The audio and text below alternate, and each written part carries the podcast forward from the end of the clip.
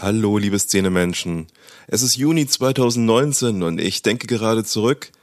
So vor 25 Jahren, da bekam ich gerade meine erste E-Gitarre und hatte seit einem Jahr Gitarrenunterricht und ich war unfassbar fasziniert von den ganzen Dingen, die ich damit anstellen konnte und den Fortschritten, die ich machte, die Musik, die ich mir raushörte, Stück für Stück am Kassettenrekorder, Play gedrückt, nachgehört, nachgespielt, mich gefreut, wenn es geklappt hat und so Stück für Stück die Songs gelernt und damals dachte ich, Mensch, ich bin ja gar nicht mehr so weit weg von meinen Vorbildern. Hey, ich kann schon bald so gut spielen wie Metallica.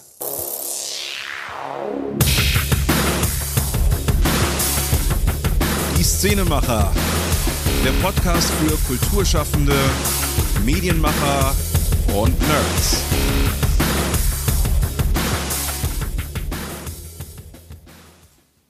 Ja, und ein paar Jahre später habe ich mir dann regelmäßig die Gitarre auf den Rücken geschnallt und dann bin ich in den englischen Garten gegangen und habe Spaß mit ein paar Leuten gehabt.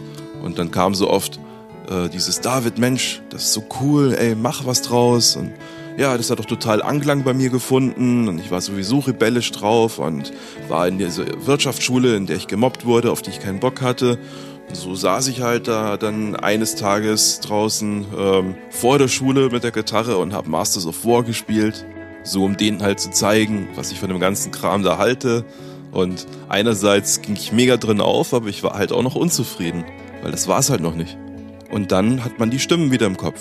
Mach was draus, David. Mach was draus.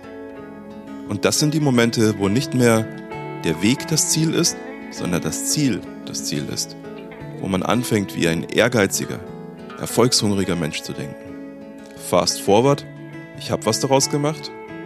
Und letztes Jahr, da hatte ich diesen Satz im Kopf. Alle Wege führen nach Rom, aber wer will da eigentlich noch hin?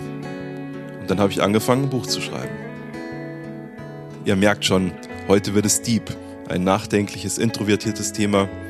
Deswegen habe ich mir auch äh, die Ruhe genommen, das Thema heute solo zu behandeln das heißt aber nicht, dass ich deswegen auf Gäste verzichte, denn ihr seid heute meine Gäste und ich freue mich wahnsinnig auf eure Kommentare, auf euer Feedback zu dem Kapitel, was ich euch jetzt gleich vorlesen werde. Das Buch ist immer noch Work in Progress, das heißt, eure Vorschläge haben auf jeden Fall Gewicht. Und ähm, wenn ihr sagt, dieses oder jenes ist Blödsinn oder ihr bestärkt mich vielleicht auch in gewissen Standpunkten, die ich vertrete, dann fließt das alles in meine Arbeit mit rein.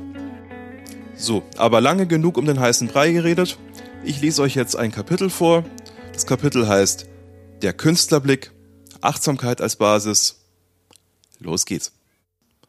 Gehen wir doch mal einen Schritt weiter zurück, zum Ursprung der Kunst.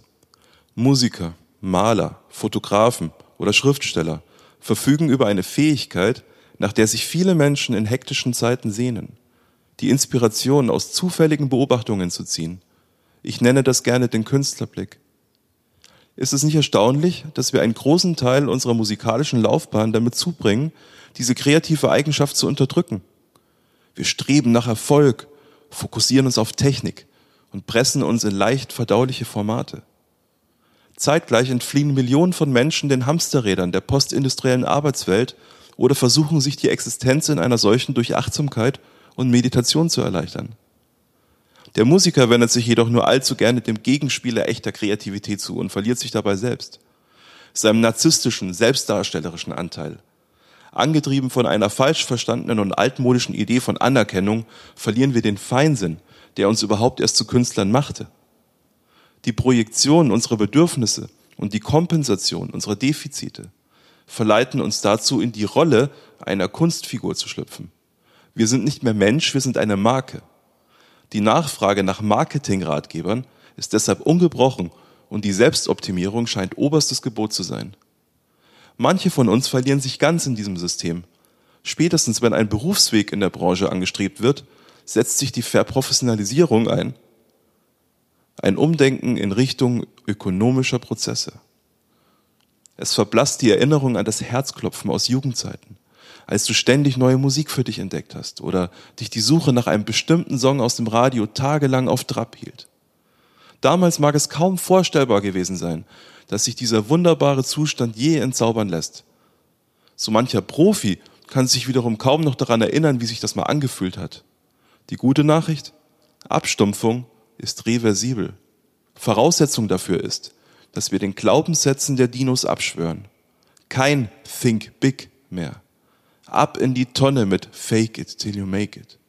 Und weg mit der aufgeblähten Larger than Life Philosophie. Der eitle Hedonismus der 80er Jahre ist endgültig Geschichte und darf uns als Kunstschaffende nicht mehr länger in Beschlag nehmen. Seine Versprechungen sind irreführend, die Klischees ermüdend und die Sprache dieser Zeit nicht mehr die unsere. Aufmerksamkeit wird nicht länger denjenigen geschenkt, die am lautesten brüllen. Die Welt ist kleinteiliger geworden. Menschen suchen tiefe und echte Verbindungen statt den allgemeinen gemeinsamen Nenner. Eine große Chance für kleine Künstler.